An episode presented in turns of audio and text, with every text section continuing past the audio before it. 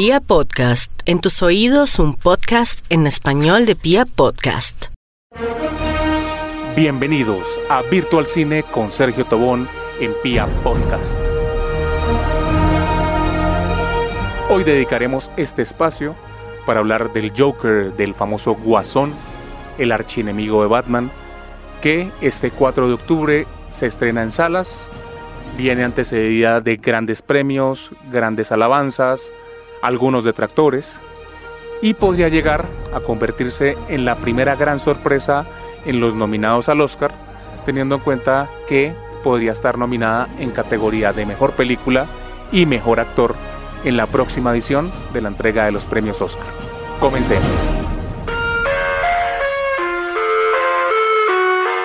En la historia del cine ha habido un personaje icónico que ha tenido ya varias participaciones en el cine, en la televisión, y este personaje pues es ni más ni menos que el Joker, el archienemigo de Batman.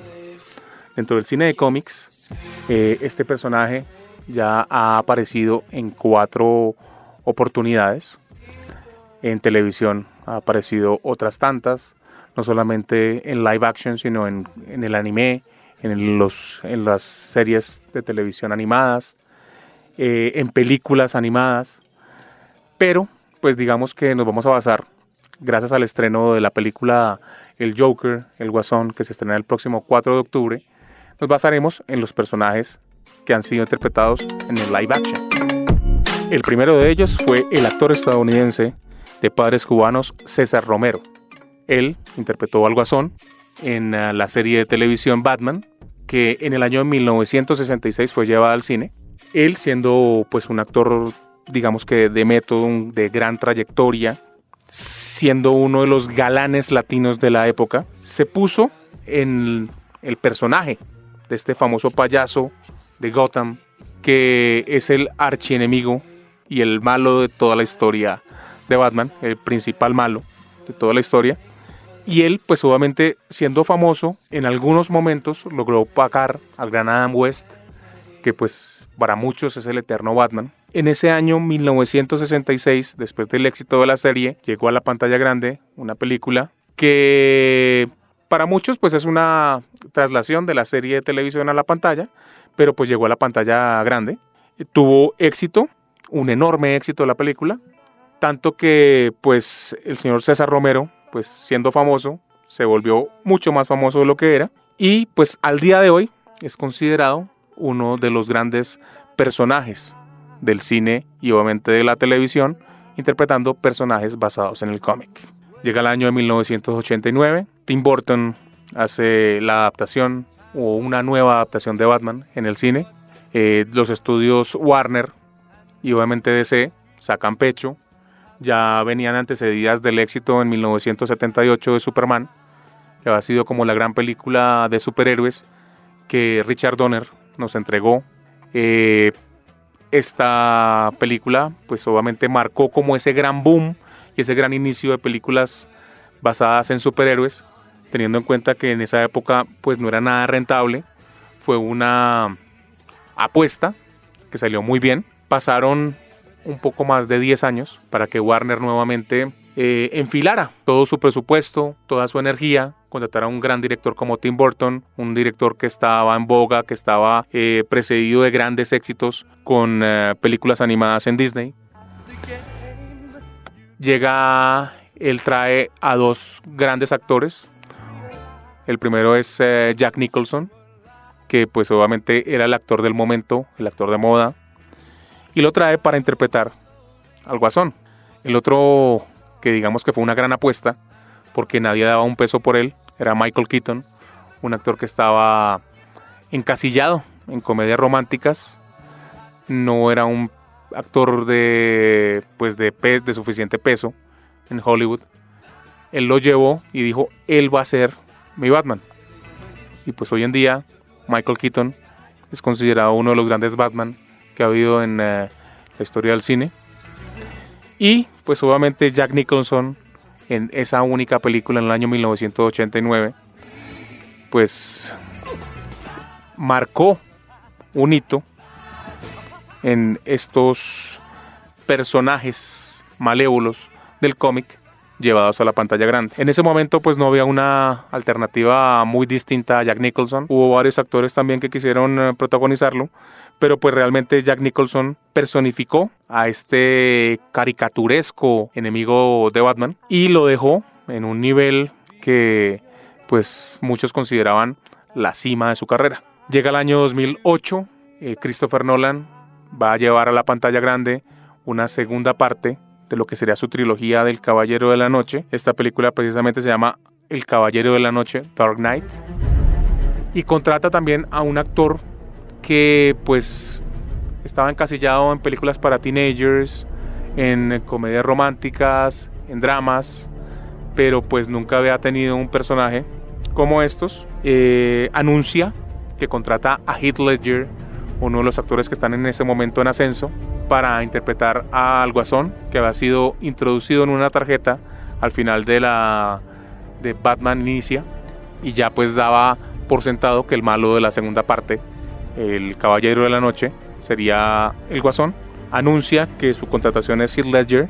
El mundo porque hay que decirlo, el mundo se fue en contra de Christopher Nolan, teniendo en cuenta que este gran director pues venía precedido de grandes éxitos, incluso con Batman Inicia presentó algo que nunca habíamos visto ni siquiera en el cómic, que fue qué pasó con Batman después de la muerte de sus padres, hasta que se convirtió realmente en Batman, qué pasó con Bruce Wayne durante esa época, y aquí nos muestra fantaseando eh, cómo se convierte en el Caballero de la Noche. Ya esta segunda película, pues obviamente ya, ya presentamos al Batman ya asentado, pero contra su gran archienemigo, el Guasón. Heath Ledger, siendo un actor de método, él eh, se metió en el personaje, vivió su personaje, creó su personaje, porque este personaje lo creó Heath Ledger a partir de lo que él esperaba que fuera este, este icónico malvado de los cómics. Y pues digamos que fue la culminación de una prometedora carrera que infortunadamente un par de semanas después de terminar la filmación terminó con su muerte accidental por tomar algunos eh, somníferos porque él tenía problemas de sueño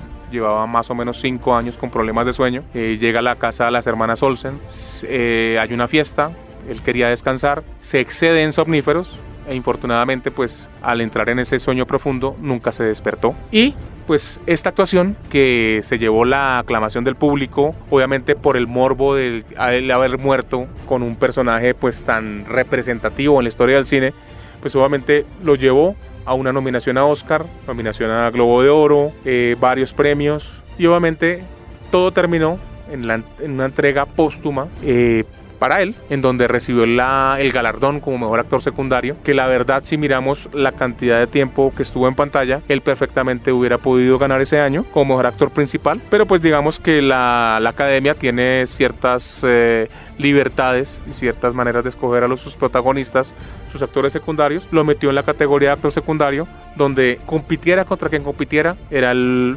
físico y el realmente el gran ganador. Ahí no tenía competencia, incluso si hubiera estado en la categoría de mejor actor, hubiera podido llegar a llevarse el Oscar honorífico a mejor actor. Llega el año 2016, se hace una versión de la película, o más bien del cómic Escuadrón Suicida, se delega o se le pasa la batuta del guasón a, una, a otro actor de método, uno de los grandes actores también que tiene Hollywood, sino que él ha decidido dejarlo un poquitico abandonada por su carrera de músico, que es Jared Leto.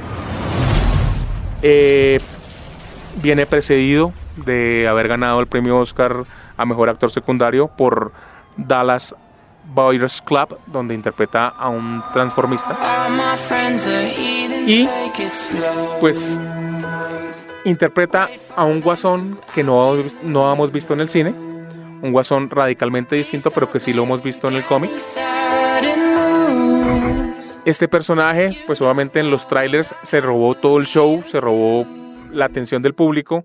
Infortunadamente, como ya hemos venido hablando en algunos programas anteriores, DC no ha sabido manejar muy bien sus contenidos desde que ya existe una compañía DC dedicada al cine. Cuando era Warner, pues Warner manejaba sus películas a su conveniencia, pero le daba ciertas libertades a sus directores, se ceñían a un guion y pues en esa época no se utilizaba el reshot. Ahora, pues llega este año 2016, se hace una versión de Escuadrón Suicida que era un poquito subida de tono, precisamente por, el, por Jared Leto, quien interpretaba al Guasón. El Guasón era radicalmente distinto a lo que vimos en pantalla, pero por esos filtros morales que un estudio decidió ponerle, que fue en este caso DC, deciden hacer varios reshots, cortan la película porque la película no fue ni siquiera cortada, sino fue mutilada, porque cortaron demasiadas escenas, sobre todo demasiadas escenas que le daban valor a la actuación del Joker, que terminó siendo ya lo que se estrenó en pantalla, terminó siendo un ridículo personaje, porque toda la esencia, todo el jugo que tenía la actuación de Jared Leto terminó en la sala de edición. Inclusive en la versión extendida del Blu-ray que se estrenó y tuvo eh, gran acogida dentro del público, se ve gran parte ya de la actuación que hizo él, pero muchas cosas quedaron por fuera. Incluso se han podido ver en YouTube hay algunos videos donde se alcanzan a ver escenas eliminadas y además escenas que rinden tributo al cómic, pero infortunadamente todo eso quedó en la mesa de edición. Jared Leto, infortunadamente, interpretó un gran Joker, pero por el miedo y porque el estudio quiso estrenar una película que fue grabada en formato R, formato para 18 años, bueno, 17 años y mayores, en donde estaba prohibido que los padres entraran con menores de 17 años por la alta violencia que tenía, decidió reeditar la película y hacer reshots para que la película quedara para, para 7 años. Pues obviamente esto pues llevó a que esa película fracasara. La película obviamente pasó al olvido, y pues nuevamente ha entrado en la onda porque pues el señor James Gunn, quien nos trajo Guardianes de la Galaxia 1 y 2 y próximamente nos traerá la, tercera parte después del el despido injustificado por parte de los estudios Disney por unos tweets que llevaban casi 15 años guardados en su tweet que fueron develados por unos detractores en ese juego de lo políticamente correcto. Él hizo unos tweets homofóbicos y pues Disney quiso separarse de él porque ellos no comparten sus pensamientos. Lo despiden, pues DC, ni corto ni perezoso, un director exitoso que trajo una historia poco conocida, la volvió un éxito cinematográfico, pues decidieron traerlo para hacer una segunda parte de Escuadrón Suicida y en este momento estamos trabajando. Aún están los rumores que puede que vuelva Jared Leto a interpretar al Guasón. Me encantaría que fuera así, para que pudiera entregar realmente esa actuación, pero esa participación aún está en veremos. Y pues obviamente llega ya la película en solitario del Guasón, el señor Joaquín Phoenix, llega y nos entrega una actuación soberbia, una actuación que ya se habla que le valdrá nominaciones a Oscar, que muy seguramente le valdrá nominaciones a Globo de Oro, aunque por ejemplo no ganó en el festival eh, de Venecia, no, no ha ganado los festivales que ha participado. La película no ha ganado premio él como actor, pero él es el que hace que el global de la película sea lo que es. Entonces hemos tenido esos actores interpretando al Guasón. Obviamente en este momento Joaquín Phoenix hace como una presentación, un epílogo de lo que cómo se convierte una persona en ese archienemigo de Batman sin tener que aparecer Batman, cambiando un poquitico la historia, cambiando un poquitico la situación, porque pues esta película está más basada en lo que sería la ambientación de Taxi Driver de Martin Scorsese, un Nueva York finales de los 70s, eh, lleno de drogas, lleno de personajes oscuros, eh, y nos introduce a un personaje que interesantemente no es Jack Napier, el gran, eh, el gran Guasón, sino es un personaje llamado Arthur Fletcher. Este inicio, eh, pues ya ha dejado grandes eh, dividendos sin haberse estrenado en cuanto a premios, en cuanto a crítica, en cuanto a, en cuanto a, alabanzas. Eh, esperemos poder ver la película próximamente y pues que no nos defraude, porque muchas veces las películas que ganan premios muchas veces al público no le gustan, o viceversa. Al público le gustan películas que no son nominadas a grandes premios. Que eso también lo vamos a hablar un poquitico más adelante.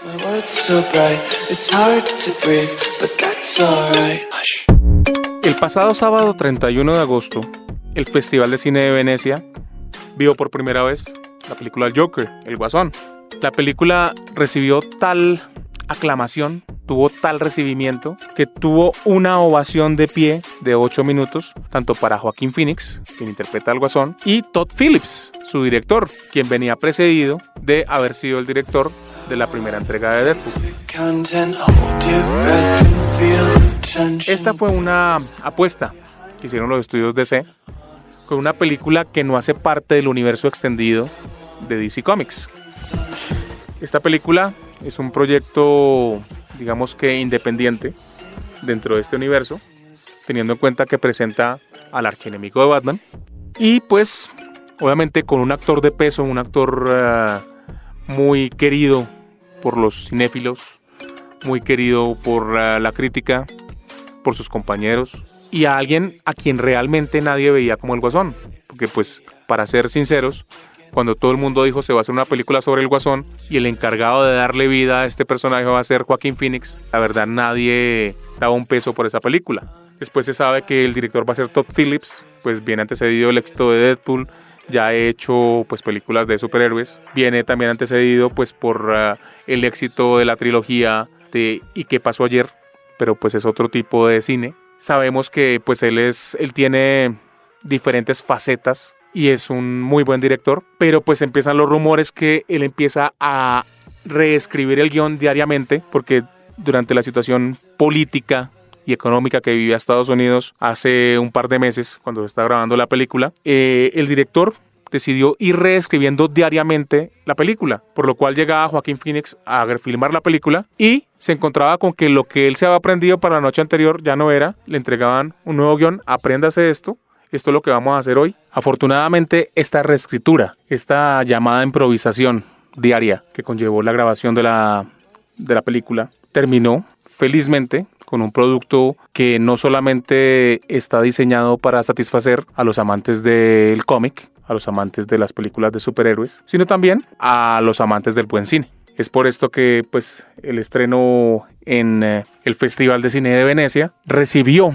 una ovación de 8 minutos en pie. Esto no se ve todos los días y pues mucho menos para una película de superhéroes y pues obviamente muchísimo menos en una película basada en un archienemigo de un superhéroe. Pero esto es lo que lograron Todd Phillips y Joaquín Phoenix en el Festival de Cine de Venecia el pasado 31 de agosto. Esto tiene como resultado que sorpresivamente recibe el León de Oro del Festival de Cine de Venecia. Es catalogada como la mejor película presentada en el festival, algo que ni siquiera ellos tenían en la cabeza, ha sido criticado, pues porque cómo es posible que una película de superhéroes se lleve un premio tan alto, incluso participando en una película de Roman Polanski, que se lleva como el premio a Virreina, que ahorita hablaremos un poquitico de, de esa polémica que hay con Roman Polanski en el festival, pero pues que una película de cómics se lleve el premio en uno de los festivales, de los grandes festivales de cine, que lleve una ovación en pie de 8 minutos, pues deja visto que esta no es una película tradicional, no es una película común y corriente, es una película que hay que ver con muy buenos ojos, hay que analizarla detenidamente, porque pues recordemos que tuvo un proceso de reescritura diaria y esa reescritura diaria conllevaba a irle metiendo una dosis de política alta, una dosis de realidad muy brusca, por llamarlo así, en donde todo lo que acontecía en Estados Unidos se iba metiendo poco a poco dentro del guion, en donde Joaquín Phoenix tenía que llegar a, filmación y tenía que leerse el guion que le entregaban en ese momento, porque él no tenía su guion con anterioridad, precisamente porque la película fue reescrita constantemente a diario, incluso durante la filmación de algunas escenas, se, se iba filmando y se iba escribiendo el guion. Entonces, pues sorpresivamente, en vez de ser un fracaso, termina siendo un éxito que aún no ha tocado las pantallas de cine comerciales, aún no se ha estrenado, no tiene una taquilla por la cual responder, no tiene un box office, ya ha tenido pues obviamente su presupuesto, tiene unos gastos, pero pues ya a sus espaldas ya trae un premio como es el León de Oro del Festival de Cine de Venecia. Se va a presentar ahorita en el Festival de Toronto, ya próximo a su estreno. Durante su exhibición en eh, el Festival de Venecia presentan un último tráiler que ya nos deja ver un poco más acerca de este personaje, de cómo va abordando su locura, va creciendo en confianza este payaso, y ni siquiera es payaso, es un comediante que la verdad no tiene un éxito, incluso es un fracasado, todo el mundo se burla de él, es una persona que tiene algunos problemas eh, mentales. Obviamente hay que ser realista, todos en este mundo tenemos problemas mentales, muy grandes o muy pequeños, pero este personaje que fue llevado al límite, llevado al borde, pues obviamente lo lleva a convertirse en ese gran criminal que termina conociéndose como el Guasón. Eh, esta película, para los amantes del cómic, hay un escenario que no podía faltar. Y pues obviamente teniendo en cuenta que este personaje tiene problemas mentales, tiene algún pequeño desequilibrio, que puede ser grande o pequeño, porque pues todos tenemos desequilibrios mentales, problemas mentales. El que diga que está acuerdo, levante la mano, pero levántela con mucho cuidado porque pues todos algo tenemos de locura. Pues para todos estos amantes del cómic que han seguido a tanto a Batman como al Joker, van a poder verlo elementos que están dentro de la mitología del personaje y pues esto principalmente va a ser el asilo psiquiátrico y el hospital de Arkham, sitio que resulta crucial en todo lo que tiene que ver en contar la historia del Guasón. Esta película que vamos a ver a partir del 4 de octubre, que es una fecha que tienen que marcar ya en el calendario, promete traernos un tono oscuro, como es el personaje, teniendo en cuenta, pues obviamente con las pequeñas variaciones de la historia, que es un inicio que nunca hemos visto en ninguna parte, basado en eh, los colores y texturas del el cine de Martin Scorsese, nos traslada a un Gotham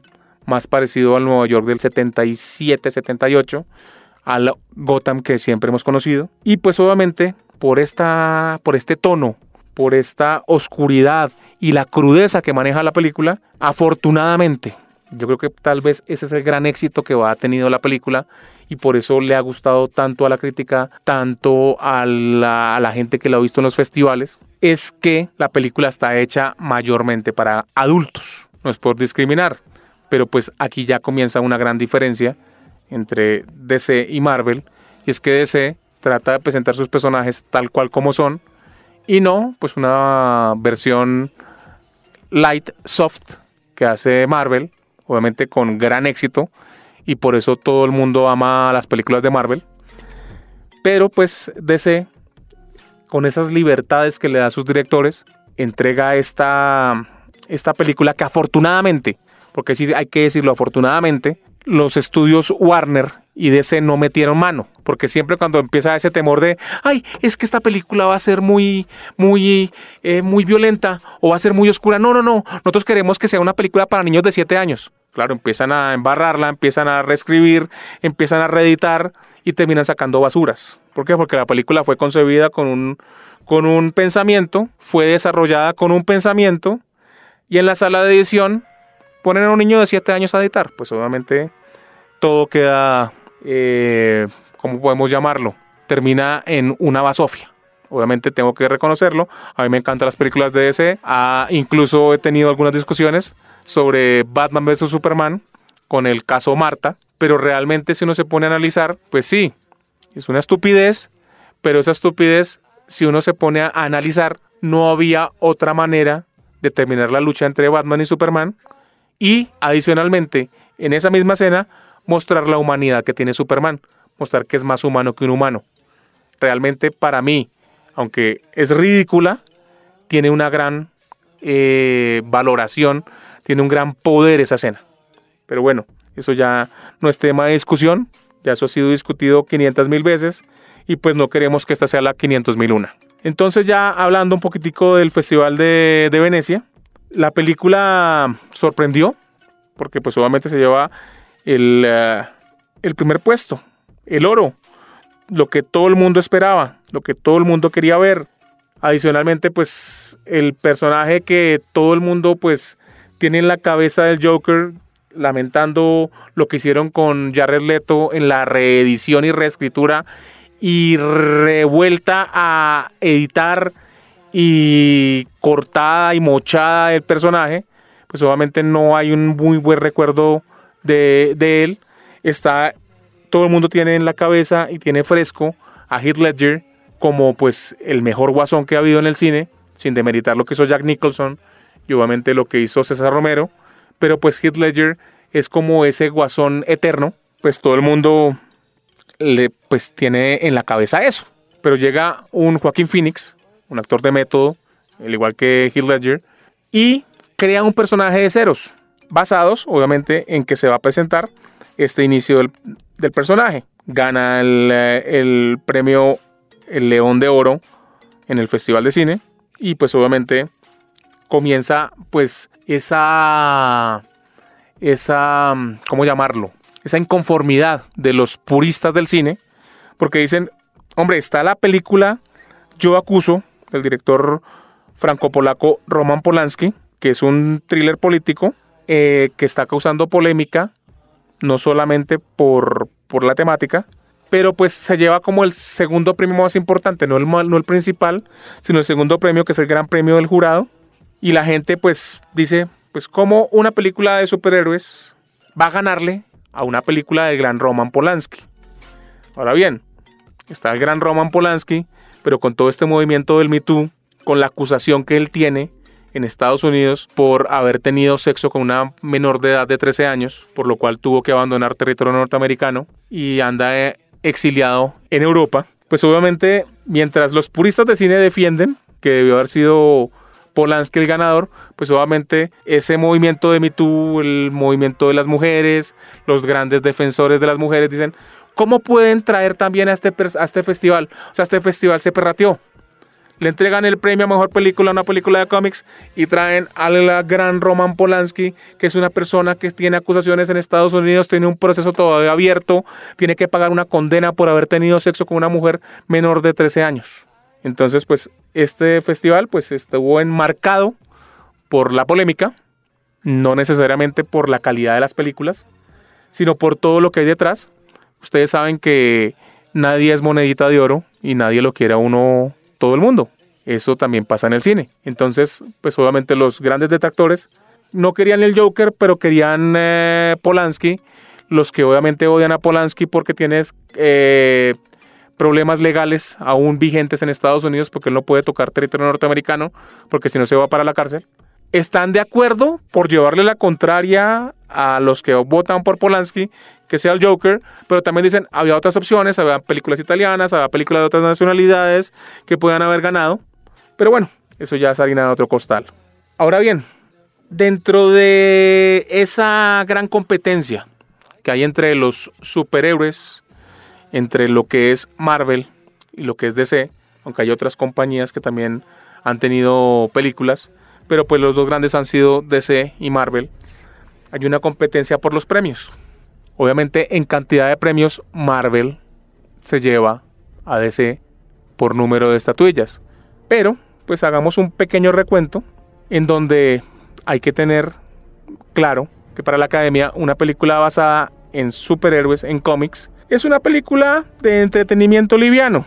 No es una película que merezca tener relevancia. Sin embargo, hay que tener en cuenta, hay que analizar que en los últimos años desde el año 1978, las películas de superhéroes y las películas basadas en cómics han tenido cierta participación en las nominaciones, incluso se han llevado estatuillas.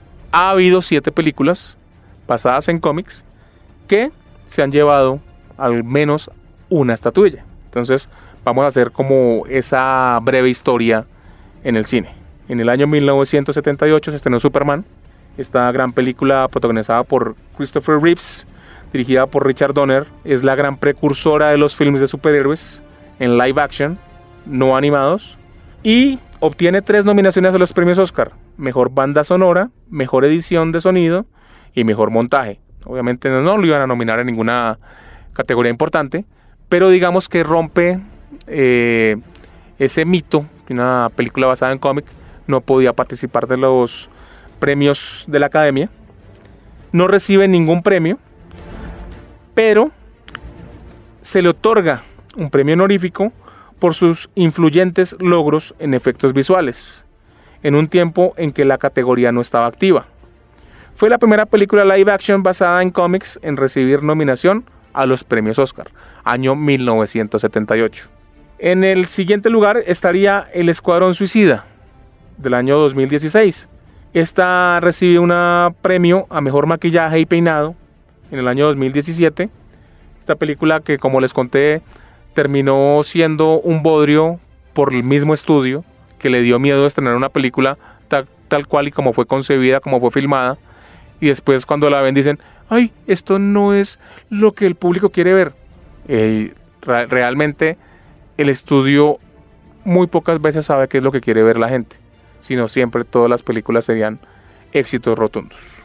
Pero bueno, llega el año 1989, 10 eh, años después del el éxito de Superman en las nominaciones a Oscar, llega Batman, llega Tim Burton con Michael Keaton y Jack Nicholson como los dos grandes personajes, Batman y el Joker, y se lleva un premio Oscar a la carpeta.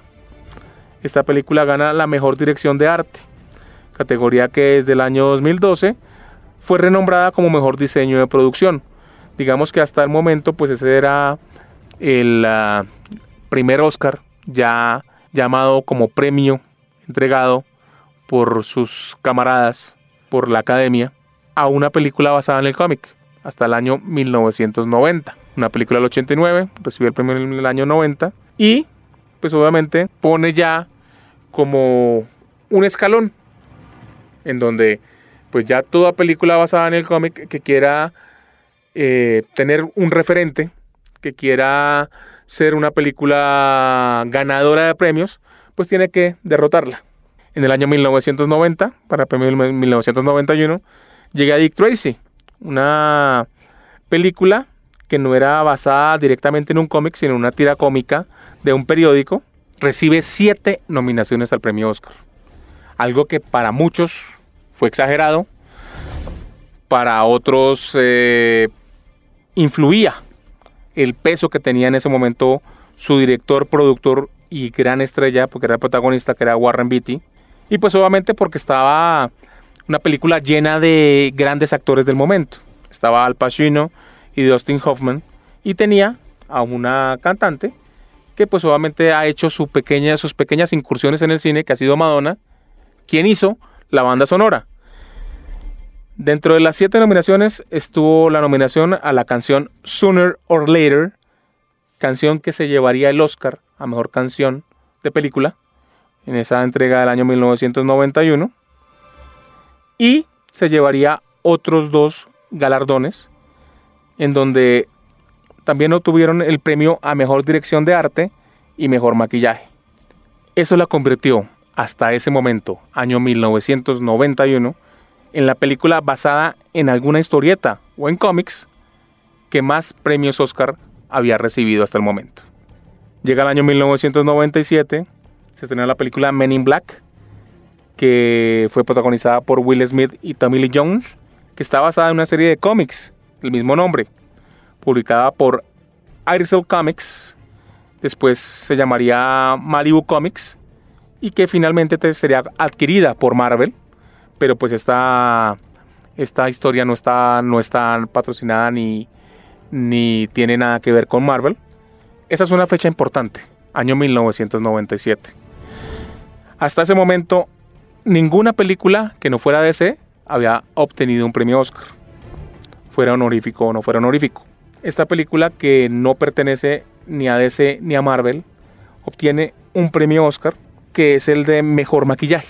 Perdió otras dos categorías en las cuales estuvo nominado, que fue el de mejor música original y el de dirección de arte. Llega el año 2004, la segunda parte de Spider-Man. Sam Raimi nos trae una película basada en material originalmente creado por Marvel. Toca recordar que esta película no es producida por Marvel, es hecha solamente por los estudios Sony y gana un premio Oscar, estando nominado en tres categorías. Gana el premio Oscar a mejores efectos visuales. Este sería el primer Oscar que gana una película de los estudios Marvel, o por lo menos basado en material de Marvel. Y pierde en las categorías de mejor edición de sonido, donde pierde contra una película de superhéroes, pero una película original, animada, que son Los Increíbles, y pierde también en la categoría de mejor sonido, donde pierde contra la película autobiográfica de Ray. Después de un par de años, específicamente 15 años, los estudios Marvel logran, por llamarlo así, la gran panacea. Y es que en el año 2019, en las nominaciones del el año 2019, llega la película Black Panther, La Pantera Negra, gana el premio Oscar a Mejor Diseño de Vestuario, a Mejor Diseño de Producción y a Mejor Banda Sonora. Y obviamente le entrega un eh, hito a los estudios Marvel, porque la película Black Panther hace historia al convertirse en la primera cinta de superhéroes en ser nominada al premio Oscar a Mejor Película. Obviamente, todo enmarcado con la campaña que hizo los estudios Disney dentro de esa gran frase popular que era Wakanda Forever. Este hito estuvo a punto de lograrlo en el año 2009, la película The Dark Knight, El Caballero de la Noche, que tuvo al Guasón dentro de sus personajes principales, estuvo prenominada a esta categoría, pero al salir los nominados quedó por fuera. Si no, la, la película, pues per se, que hubiera sido la gran abanderada, hubiera sido Dark Knight. Sin embargo, la película más importante en cuanto a premios es precisamente esta película, Dark Knight del año 2008, que tiene en su palmarés el Oscar a Mejor Actor Secundario, premio que recibió honoríficamente el actor Heath Ledger por interpretar precisamente al personaje de nuestro podcast de hoy, al Guasón, al Joker, y pues que lo incrustó en la historia del cine. Por eso esta es la película basada en cómics más importante de la historia del cine. ¿Por qué? Porque tiene uno de los grandes premios por los cuales optan las grandes películas. Esperemos a ver qué sucede en el Oscar del año 2020. Esperemos las nominaciones que salen en enero del próximo año.